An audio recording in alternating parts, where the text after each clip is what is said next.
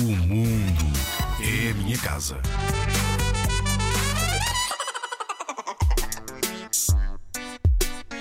De segunda a sexta-feira, lá vais tu, de mochila às costas para a escola. Já reparaste que a escola é o sítio onde passas mais horas do teu dia?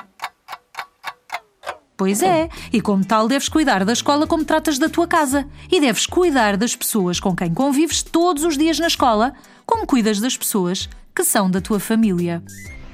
Ora bem, a escola é a tua segunda casa. Para que tudo corra sempre bem na tua escola, há regras a cumprir e todas as meninas, meninos, professores e auxiliares devem cumprir determinadas regras para que nunca haja problemas. Tenho um desafio para ti. Quero saber se cumpres uma regra muito importante. Mesmo, mesmo, muito importante. Quero saber se respeitas os teus colegas. Vamos a isso? Vou fazer-te uma pergunta e depois dou-te três hipóteses de resposta. Estás na sala de aula e um colega está a apresentar um projeto. O que é que tu deves fazer enquanto ele faz a apresentação? Vou dar-te três hipóteses. Lembras-te? Primeira, passas o tempo todo a gozar com ele e mal o deixas falar. Segunda, ficas na conversa com o teu amigo do lado, sempre a rir e a perturbar a apresentação do projeto.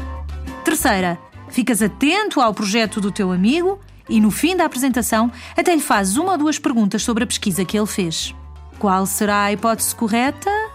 É fácil, não é? Se fores uma daquelas crianças que sabem o que é respeitar os outros, não tens dificuldade em responder.